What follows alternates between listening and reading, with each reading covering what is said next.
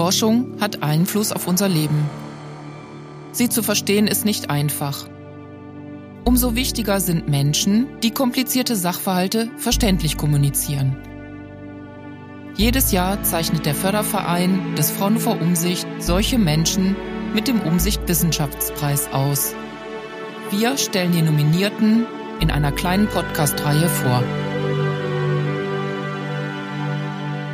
Herzlich willkommen, Wolfgang Richter, nominiert in der Kategorie Journalismus. Mein Name ist Wolfgang Richter. Ich bin Diplomphysiker und äh, Wissenschaftsjournalist und schreibe vor allen Dingen für Zeitschriften und Magazine eigentlich über alles, was äh, nicht lebt. Worum geht es in Ihrem Artikel? In meinem Artikel geht es um Katalysatoren. Die kennt man ja vom Auto, ähm, aber es ist tatsächlich so, dass zum Beispiel von den ungefähr 8000 chemischen Stoffen, die BASF produziert, rund 90 Prozent nur mit Hilfe von Katalysatoren hergestellt werden können. Das ist also ja ein äh, sehr, sehr mächtiges Werkzeug der chemischen Industrie und äh, mein Artikel ist so ein bisschen ein Sprung durch den Gemüsegarten, was äh, mit Katalysatoren alles äh, möglich ist bzw. möglich werden könnte.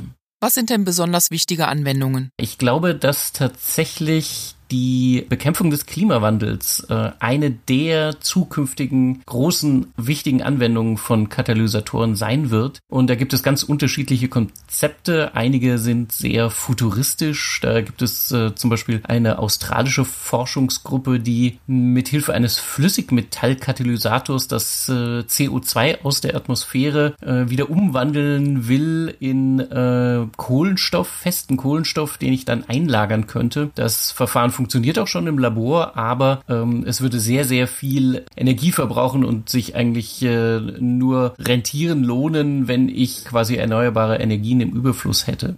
Äh, es gibt andere Verfahren, die sind da schon wesentlich weiter, äh, sind schon in der Erprobung. Da geht es äh, darum, auch wieder CO2 aus der Atmosphäre, diesmal dann mit Wasserstoff aus Elektrolyse mit Hilfe von ähm, erneuerbaren Energien zusammenzubringen und daraus Kraftstoffe herzustellen. Das äh, klingt toll, aber hat natürlich so ein bisschen den Haken, wenn ich die Kraftstoffe verbrenne, dann kriege ich halt eben wieder CO2. Was sollen Leserinnen und Leser mitnehmen?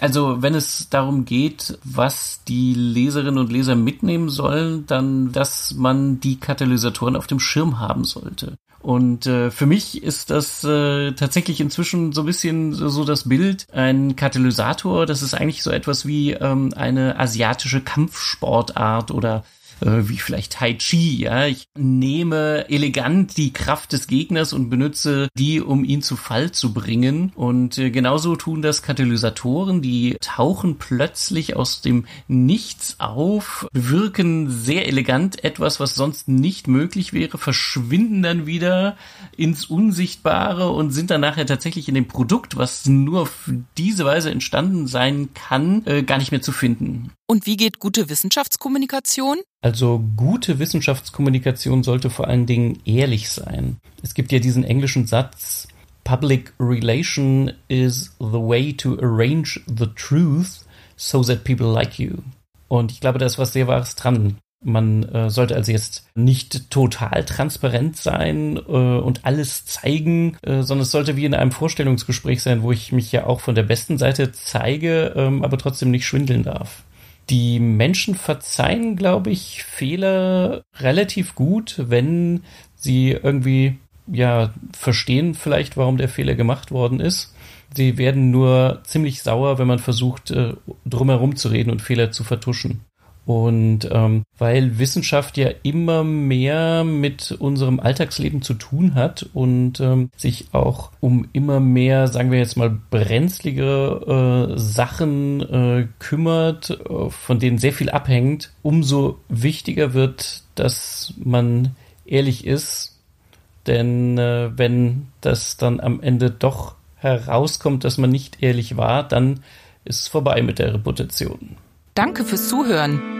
Informationen zum Umsicht Wissenschaftspreis, zur Preisverleihung und über Fraunhofer Umsicht finden Sie auf unserer Webseite umsicht.fraunhofer.de. Dort können Sie auch unseren Newsletter oder RSS-Feed abonnieren, um keine Podcast-Folge zu verpassen. Übrigens findet die Preisverleihung am 2. Oktober online statt. Bis dahin, bleiben Sie gesund.